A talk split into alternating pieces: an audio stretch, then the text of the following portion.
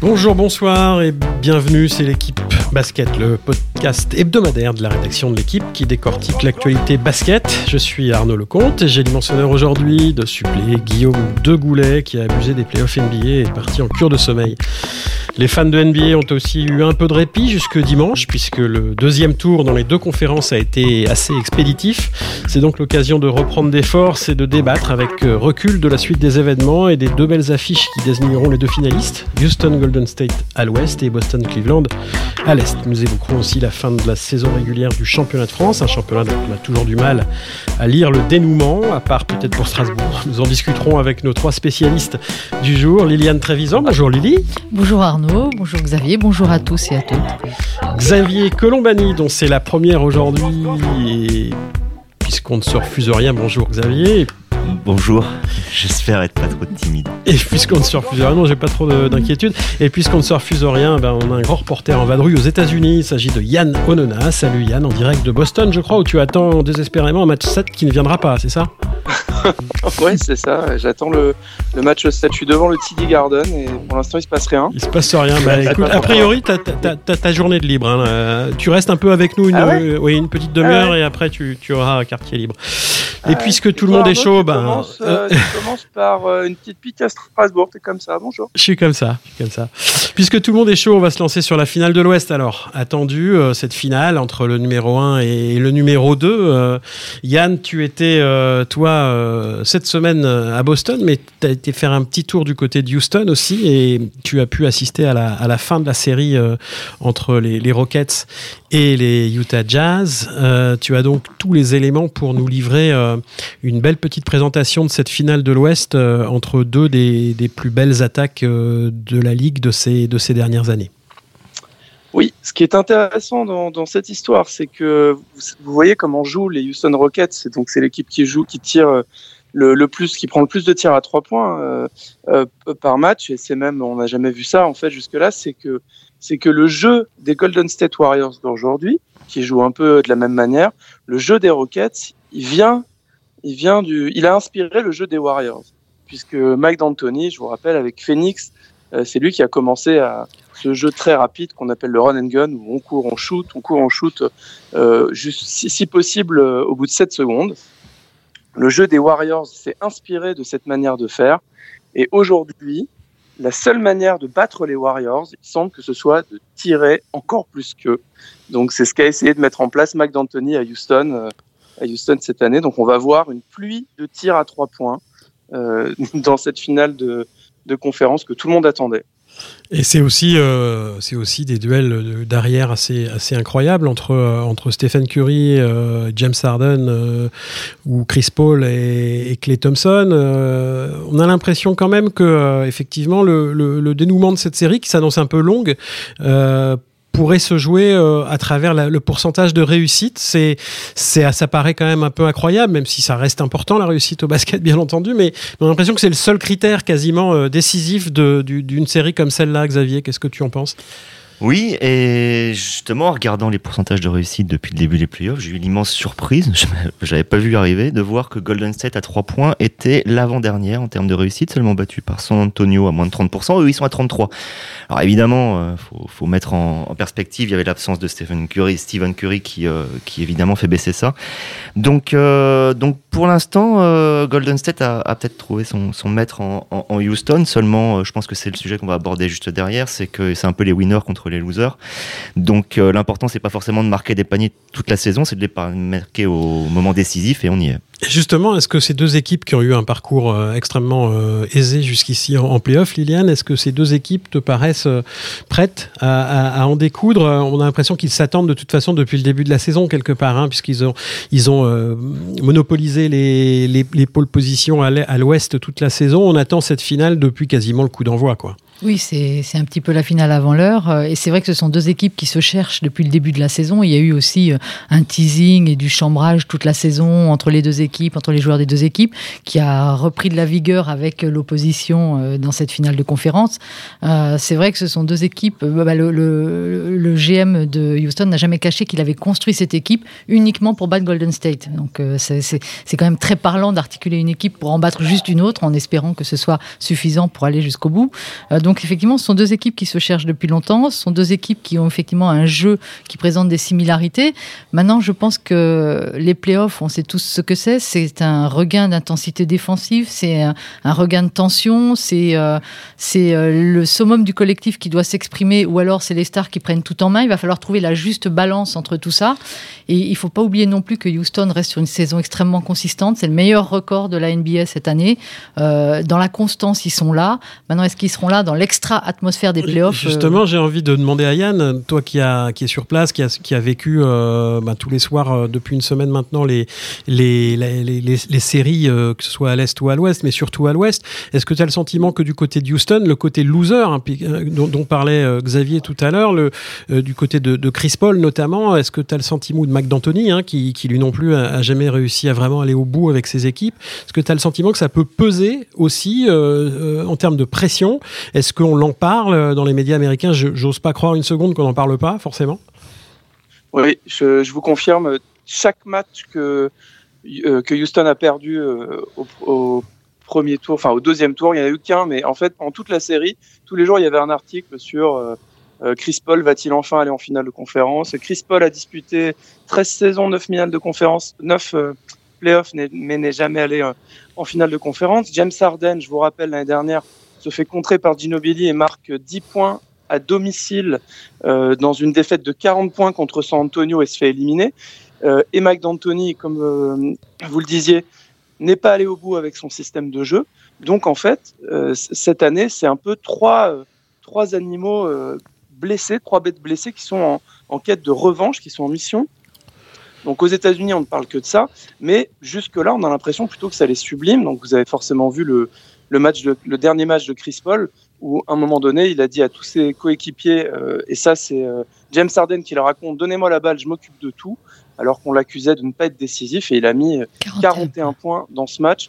Moi, sur le, sentiment que j'ai, ça a plutôt l'air de les sublimer. Et il y a quelque chose d'important, Liliane t'évoquait la, la défense, et Houston, cette année, a, a, a construit son mmh. équipe euh, de manière à défendre mieux, ce qui n'avait jamais été le cas des équipes de D'Antoni avant, en, ramenant déjà Chris Paul, qui est un des meilleurs défenseurs au poste de meneur, en ramenant PJ Tucker, euh, et puis également grâce à la grâce à l'éclosion de Clint Capella, qui est un autre facteur qui, à mon avis, pour moi, est, est un facteur décisif de cette finale de conférence. Parce que les équipes qui embêtent Golden State historiquement, c'est les équipes qui ont un pivot dominant. Est-ce que c'est, est-ce que c'est euh, Xavier, est-ce que vraiment Clint Capella, on peut le considérer comme un pivot dominant aujourd'hui?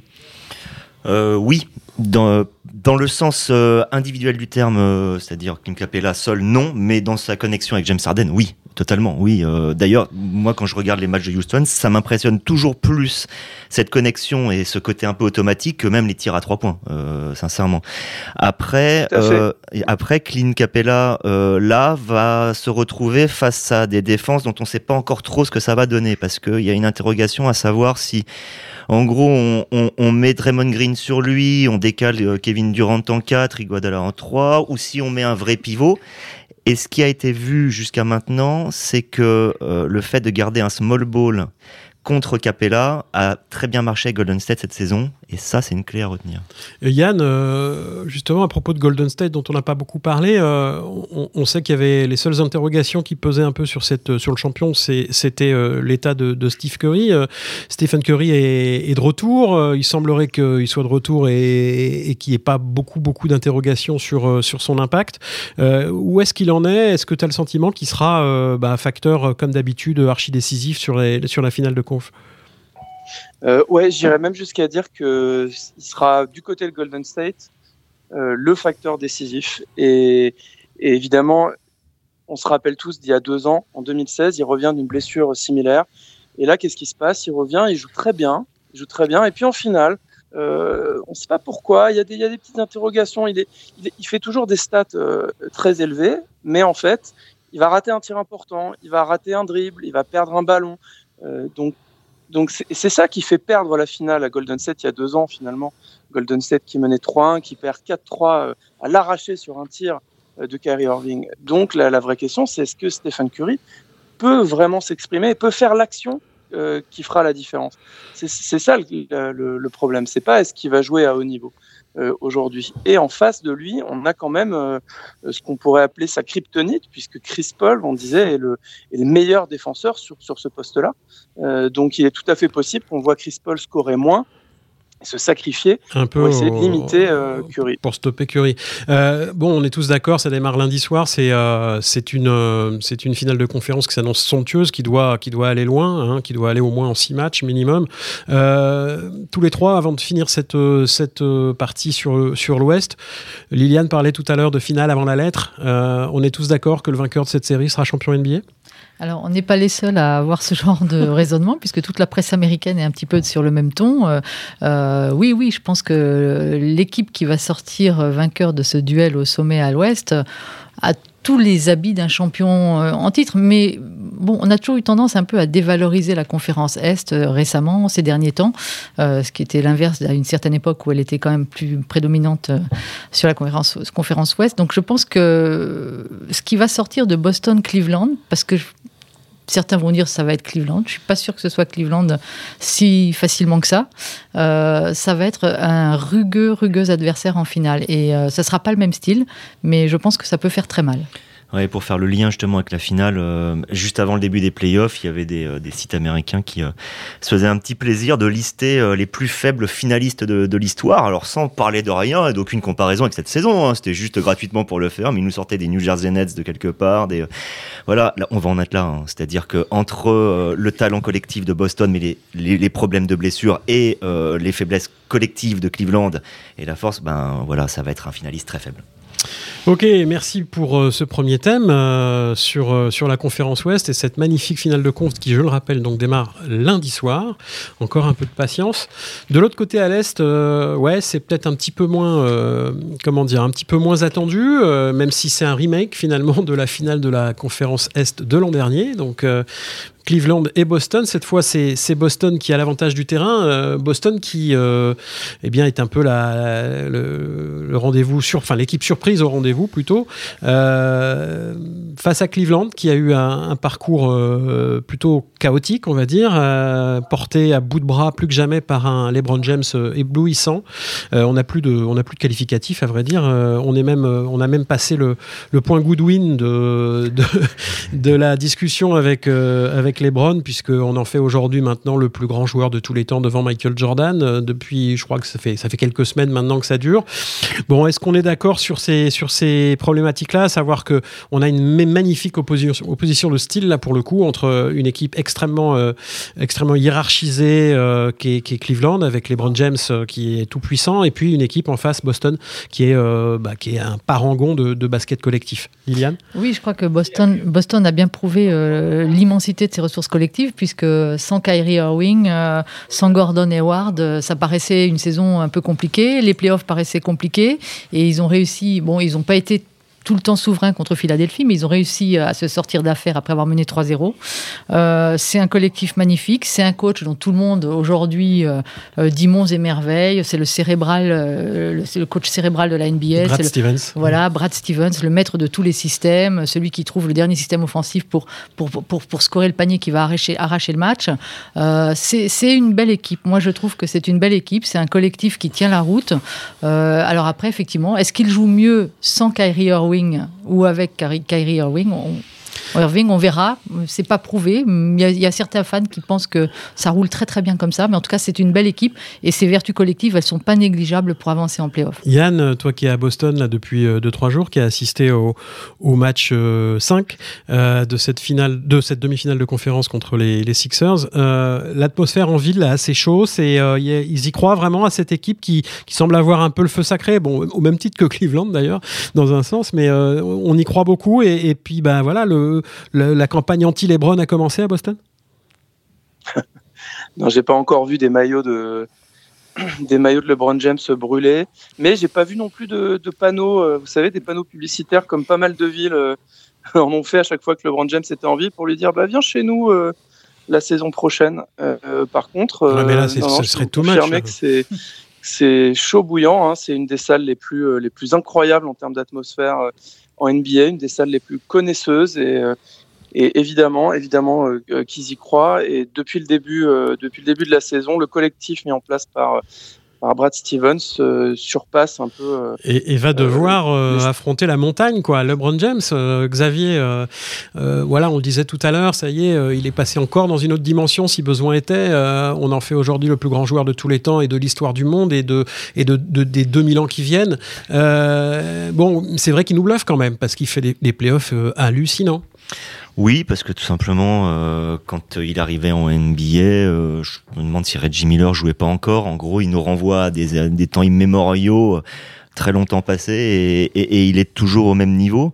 Euh, après, il fait tout pour. Hein. Euh, je sais pas si vous lisez un petit peu les, papiers qui sortent dernièrement, notamment ceux de Brian Windhorst, qui est toujours très bien euh, documenté là-dessus, euh, disant qu'il dépense par an plus d'un million et demi pour entretenir son physique, qu'il a l'équivalent de, des structures du Real Madrid rien qu'à la maison, avec une salle de cryothérapie, des, bains chauds, des bains froids. bref, il a, à peu près tout ce qu'il faut.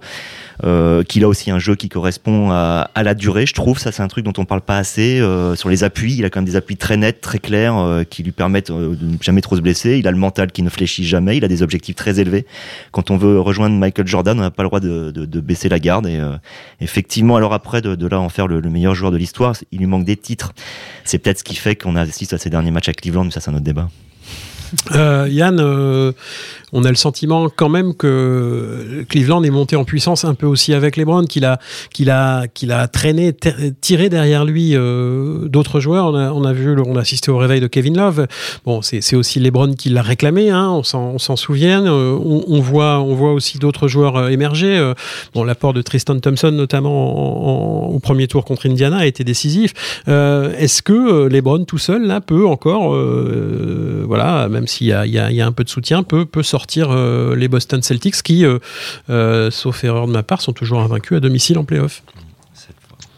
Oui, ils sont invaincus à domicile en playoff et on n'avait pas vu ça depuis 2008, c'est-à-dire l'année où ils ont été sacrés champions. néanmoins, néanmoins on en revient toujours à la même question. Qui peut stopper LeBron James? Qui peut battre LeBron James quatre fois sur une série de sept matchs? Et, et l'une des armes principales de, de Boston, notamment, c'était euh, Jalen Brown sur, euh, sur les postes d'ailier, euh, qui est encore aujourd'hui, comme on dit, en restriction de, de minutes, c'est-à-dire qu'il peut pas jouer autant qu'on qu'on le souhaiterait puisqu'il est, euh, il est un petit peu blessé. Euh, donc forcément, l'œuvre de Boston doit être collective. Il faut souligner euh, aussi que Boston va mieux depuis le retour de Marcus Smart, qui a été, euh, qui est donc le spécialiste défensif maison. Le problème, c'est qu'on peut pas décemment mettre Marcus Smart tout un match euh, sur le banc James, puisqu'il est tout petit. Par contre, c'est un des meilleurs défenseurs de toute la NBA. Déjà, voilà, donc déjà battre LeBron James compliqué quand même quatre fois euh, sur cette match. Oh non, c'est une petite anecdote. Déjà renommé euh, Marcus Smart euh, le joueur le plus utile de la NBA à moins de 30% au tir. Voilà. Ouais, c'est ça. C'est un des joueurs, vous savez, qui a la, qui a le pire pourcentage au tir de l'histoire de l'NBA, je crois, à son poste. Et qui joue Il n'y a pas André Robertson euh, dans, dans, dans, dans, cette clique là d'affreux tireurs? Euh, Liliane, tu voulais rajouter quelque chose? Oui, néanmoins, puisqu'on parle de qui va pouvoir un petit peu ralentir, freiner, puisqu'on ne l'arrête pas, LeBron James, euh, Jalen Brown va avoir quelques jours de repos, euh, puisqu'il y a une petite interruption là jusqu'au match 1. A priori, il va de mieux en mieux. il, sera quand même, il sera quand même envoyé au charbon contre LeBron James. il y a le rookie, Ole qui a fait une très très bonne partie défensive contre Antetokounmpo euh, au tour d'avant, qui, a montré des choses que personne n'attendait de lui, qui sera aussi envoyé au charbon. Et quant à Marcus Smart, effectivement, il y a une mismatch. Il est plus petit, mais il est terriblement agressif, terriblement physique et il peut défendre par séquence sur les LeBron James. En tout cas, c'est ce qui va entrer un petit peu dans les plans de Brad Stevens. Donc euh, voilà, je pense qu'effectivement, ça va être plutôt une dynamique d'équipe. Ils vont tourner sur lui, mais il n'y a pas que lui. Euh, effectivement, l'année dernière, Cleveland s'était un peu promené contre Boston. Ils, avaient, ils avaient un petit peu forcé le fer à l'intérieur. Tristan Thompson s'était un peu baladé. Aujourd'hui, il y a Alorford quand même qui fait des playoffs du tonnerre de Dieu. Et ils ont un joueur qui est beaucoup plus physique, qui apporte une dimension physique qu'ils n'avaient pas l'année dernière, qui est Aaron Bays, qui va effectivement poser beaucoup plus de problèmes à un joueur comme Kevin Love, qui est quand même un, élément extrêmement important pour Cleveland. Et Alorford sera d'autant plus motivé qu'il faut savoir qu'il a affronté 16 fois les Brown James en playoff. il a perdu 15 fois et il en perd 3 de plus. Euh, il se retrouvera à être le joueur qui a perdu le plus souvent devant les Brown James en playoff. Je pense que ça motive un mec. Euh, non, pour revenir plus sérieusement là-dessus, euh, c'est vrai qu'on dit beaucoup LeBron contre, contre Boston, mais Boston a une telle intelligence défensive que je pense qu'ils sont capables d'encaisser un 40-10-10 de, de, LeBron, mais de, de, limiter tout le reste du collectif de Cleveland à, à, moins de 10 points, avec des Love à 2 sur 10, des J.R. Smith à, à 1 sur 11. Et là, euh, même si les Browns montent à 75-15, euh, je pense pas que ça passera. Yann, est-ce que euh, les, les, les, rumeurs euh, à Boston bruissent ces derniers jours d'un retour du vengeur masqué Gordon Hayward, par exemple? Est-ce qu'il en est question ou est-ce que, bon, on en avait parlé il y a, il y a quelques semaines, ou alors, ou alors c'est absolument inimaginable maintenant? Ça me paraît très, très compliqué. Je pense que ça relève plutôt de de l'intox que d'autres choses. On verra bien, hein, mais, euh, mais vous, vous, savez comme moi que réintroduire un joueur euh, comme ça en plein milieu, plein milieu d'une série, euh, ça paraît très très complexe. Il faut retrouver du rythme, il faut s'intégrer dans un collectif. Et puis c'est pas Gordon dans une équipe qui tourne aussi bien, hiérarchisée, où il y a plein d'options. Quel est l'intérêt décisif ou pas de, de, jouer cette carte? Rappelez-vous, Tony Parker avait un moment dit euh, dans, pendant le mélodrame euh, Kawhi Leonard. Euh, on est arrivé au stade où ça sert à rien qu'ils reviennent et on était encore en saison régulière. Et puis de toute façon, c'est a priori pas Gordon Hayward qui va arrêter les Brown James, sauf surprise. Hein. Non, et puis, ah et puis, ce sera peut-être. Euh, non, il faut, faut, voir euh, Jason Tatum. Après, euh, moi, c'est un joueur que j'adore. Non, effectivement, il est beaucoup trop jeune, il est beaucoup trop léger.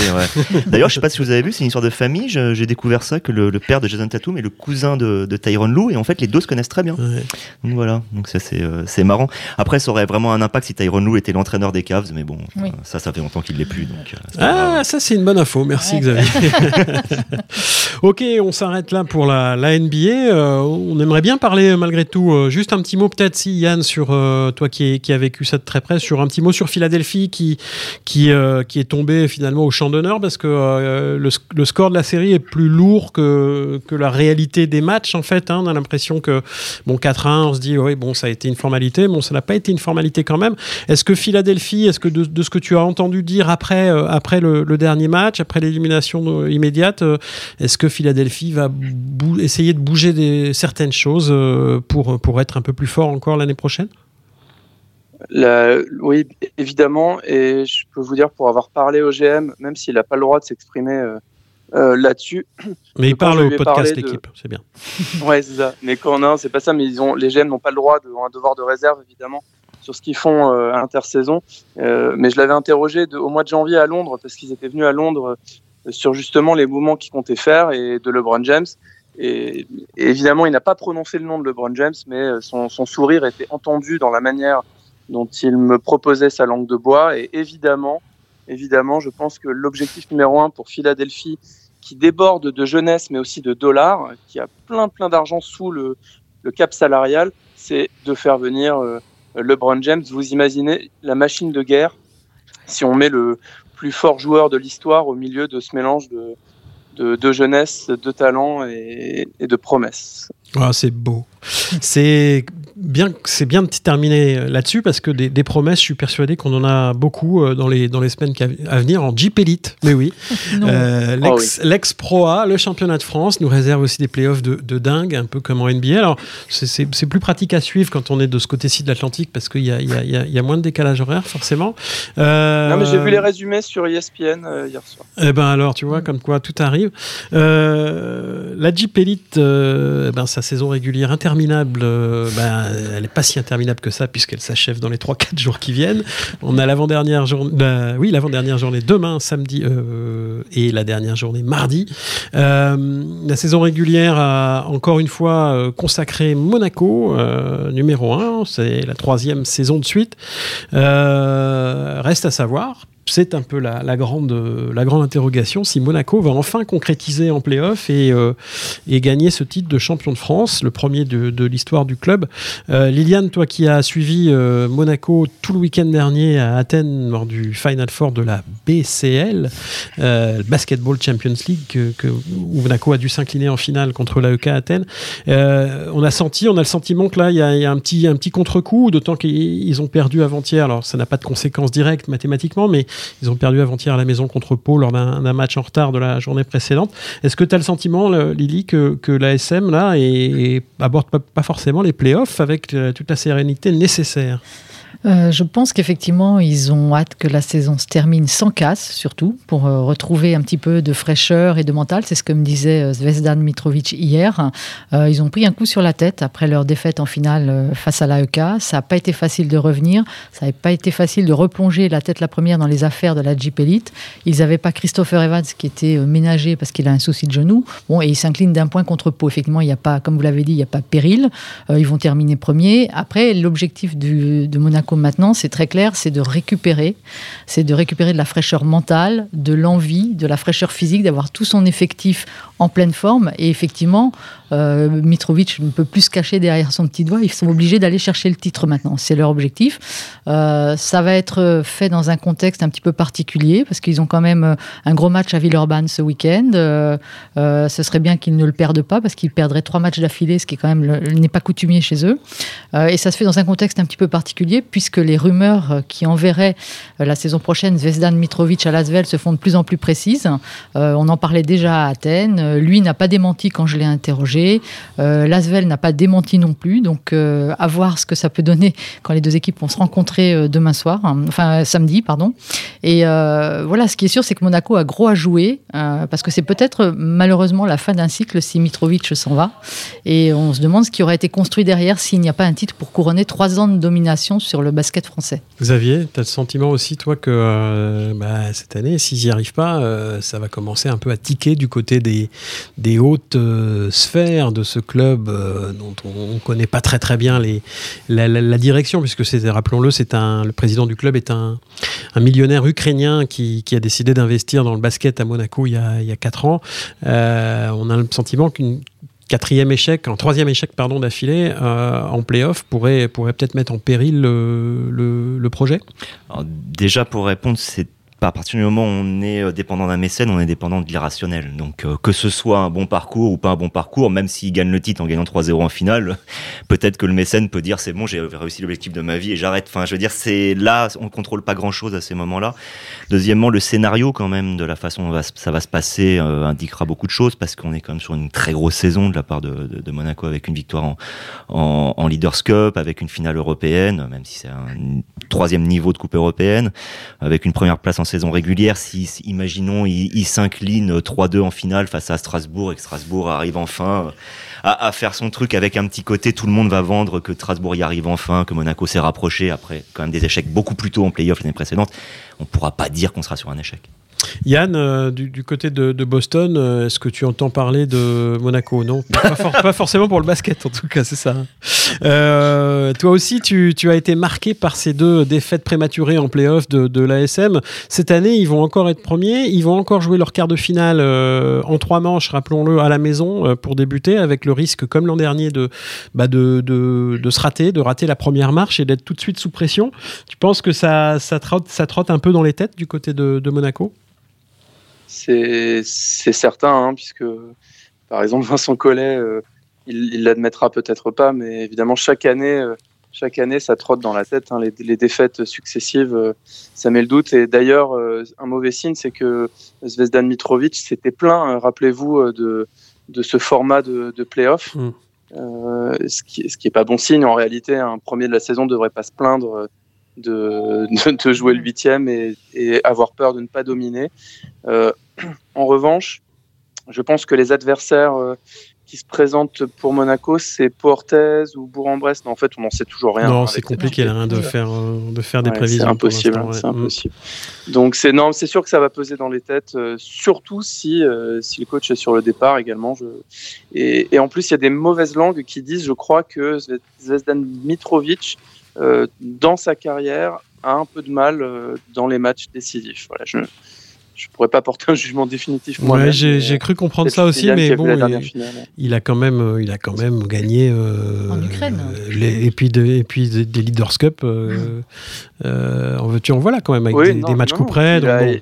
voilà, il faut Il a pris des équipes de jeunes, des équipes de jeunes en Ukraine. Il les a fait monter de division aussi. non, non, il a, il a une carrière absolument exemplaire. Hein. Je ne sais pas sur quoi forcément est basée cette affirmation. J'espère juste pour lui que ça va pas encore euh, se, se vérifier. S'exprimer, ouais. Alors on parlait de Monaco, euh, qui est un modèle économique que certains décrivent, effectivement, qui est un peu aléatoire, qui dépend d'un mécène, d'un milliardaire, etc. Euh, je pense qu'on aurait beaucoup à apprendre d'un petit miracle qui a lieu en Euroleague, et ça fait toujours plaisir de voir des équipes qui réussissent autrement. C'est celui de l'équipe de Kaunas, qui est quand même un budget euh, qui n'est pas surdimensionné par rapport aux objectifs de l'Euroleague, et qui est qualifié pour le Final Four, qui réalise une saison phénoménale, qui a une salle de 15 000 places, 15 500 places, qui attire du monde, qui vit basket et on avait la chance d'avoir un envoyé spécial qui est allé euh, prendre le pouls de Kaunas ces derniers jours. C'est Arnaud lui-même en personne. Oui, oui, oui, je, suis allé faire un petit saut pour euh, essayer de comprendre en effet comment fonctionnait euh, ce club lituanien qui, a une belle histoire, qui, a réussi à se trouver une petite place. Euh, c'est de plus en plus compliqué pour les, pour les, pour les clubs sans gros gros budget, euh, sans gros moyens de, de, se frayer une place au Final Four de l'Euroleague. Et eh ben ils le disputeront la semaine prochaine au milieu des Real Madrid, des Fenerbahce ou des ou des CSK à Moscou, c'est-à-dire peu ou prou les trois plus gros budgets du, du, circuit européen. Et Kaunas a un budget euh, équivalent à peu près à celui de, de l'Asvel ou de voire de, de la SIG de Strasbourg en, actuellement au championnat de France. Donc la question c'était de savoir pourquoi et comment ils y arrivent et est-ce que ça pouvait être un modèle pour, euh, pour, euh, pour le basket français. Et, et euh, bah, c'est assez intéressant, en fait, comme disait Liliane, en effet, ils ne sont pas du tout dépendants d'un mécène. C'est c'est d'abord la réussite d'un état d'esprit, d'un management, avec des, un, président assez jeune qui doit avoir 35 ans, un, coach qui s'appelle Saras Yasikevicius, Sarunas Yasikevicius, qui était une, légende du basket européen et qui est en train de s'affirmer comme un, comme un coach de très très haut niveau en Europe. Et euh, il y a un ancien joueur qui s'appelle Yaftokas, qui était un ancien international lituanien, qui est directeur sportif. Et ce triumvirat fonctionne, euh, est unique comme les doigts de la main et qui euh, et travaille avec une, des conditions assez remarquables, notamment une arena qui est une des plus belles, si, si ce n'est la plus belle d'Europe aujourd'hui, de 15 500 places. C'est la meilleure affluence, rendez-vous compte, dans une ville qui fait 300 000 habitants, dans un petit pays de 2 millions, 2 millions et demi d'habitants. Il y a une salle de 15 500 places qui est remplie à chaque match d'Euroleague dans, ce, dans, dans, cette ville. Il n'y a même pas ça en France, évidemment. Mm. Euh, la, seule, la seule salle comparable, c'est Bercy, et Bercy n'accueille quasiment pas de sport. Et euh, bah, toutes les semaines, ou tous les 15 jours, il y a, y a 15 000 personnes qui viennent voir les Algiris.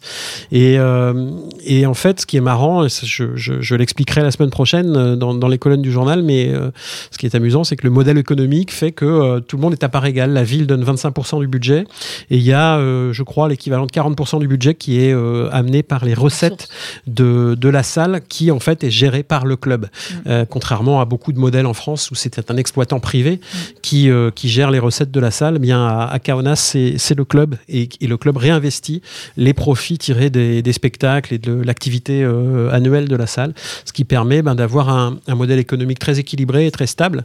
Et même s'ils n'ont pas des salaires gigantesques, malgré tout, la, la, la, masse salariale est quand même plus élevée à budget équivalent. La masse salariale est plus élevée à, à Kaunas qu'à Lasvel pour les, pour les joueurs, mais euh, manifestement euh, bah, la magie opère. Et puis on est dans un dans une ville où il y a une histoire où euh, ce club il existe il n'existe pas depuis depuis 5 ans, il existe depuis depuis 80 ou 70 ans et il a surtout été un, un, symbole de la lutte anti anti-soviétique dans les années 80. Et j'ai demandé, j'ai posé la question de savoir si, si ce club avait toujours ça dans, dans, dans son ADN finalement maintenant qu'il n'y a plus d'Union soviétique et qu'il n'y a plus d'ennemis politiques Vladimir Poutine. oui, mais, mais, mais, mais, mais, ça, à la limite, aujourd'hui, c'est d'histoire ancienne. En revanche, ils ont toujours cette, cette espèce d'état d'esprit de nous contre le monde entier, même si c'est pas aussi agressif que l'expression telle qu'on l'entend d'ordinaire. C'est davantage nous les petits, ben, le petit poussé, on est capable d'abattre des montagnes et ils ont toujours cet état d'esprit-là et, et, je pense que c'est effectivement une des clés de, de, de, leur réussite. On verra ça la semaine prochaine à Belgrade pour ce très beau Final Four de Euroleague qui nous attend.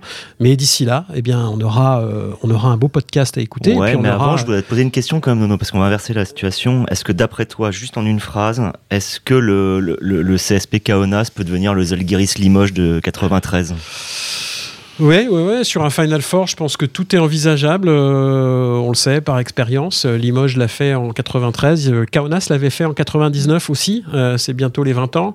Et Kaunas, à l'époque, partait pas favori non plus contre la Virtus Bologne de, de Rigaudot et de Danilovic. donc, why not? Ils vont jouer contre le Fenerbahce. Euh, va jouer contre Obradovic, le maître et l'élève.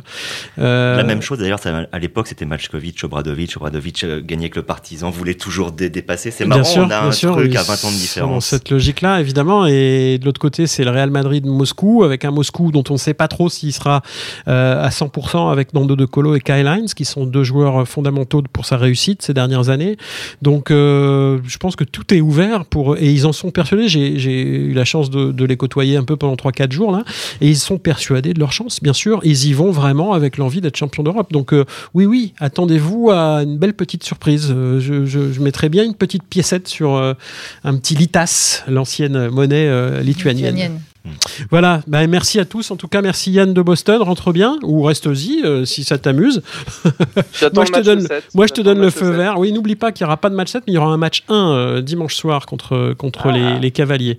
Et puis sinon, bah, on se retrouve prochainement en vous remerciant tous les trois, Liliane, Xavier et Yann, d'avoir partagé vos, vos, votre passion et vos points de vue sur cette, sur cette fin de saison basket qui nous captive. À bientôt.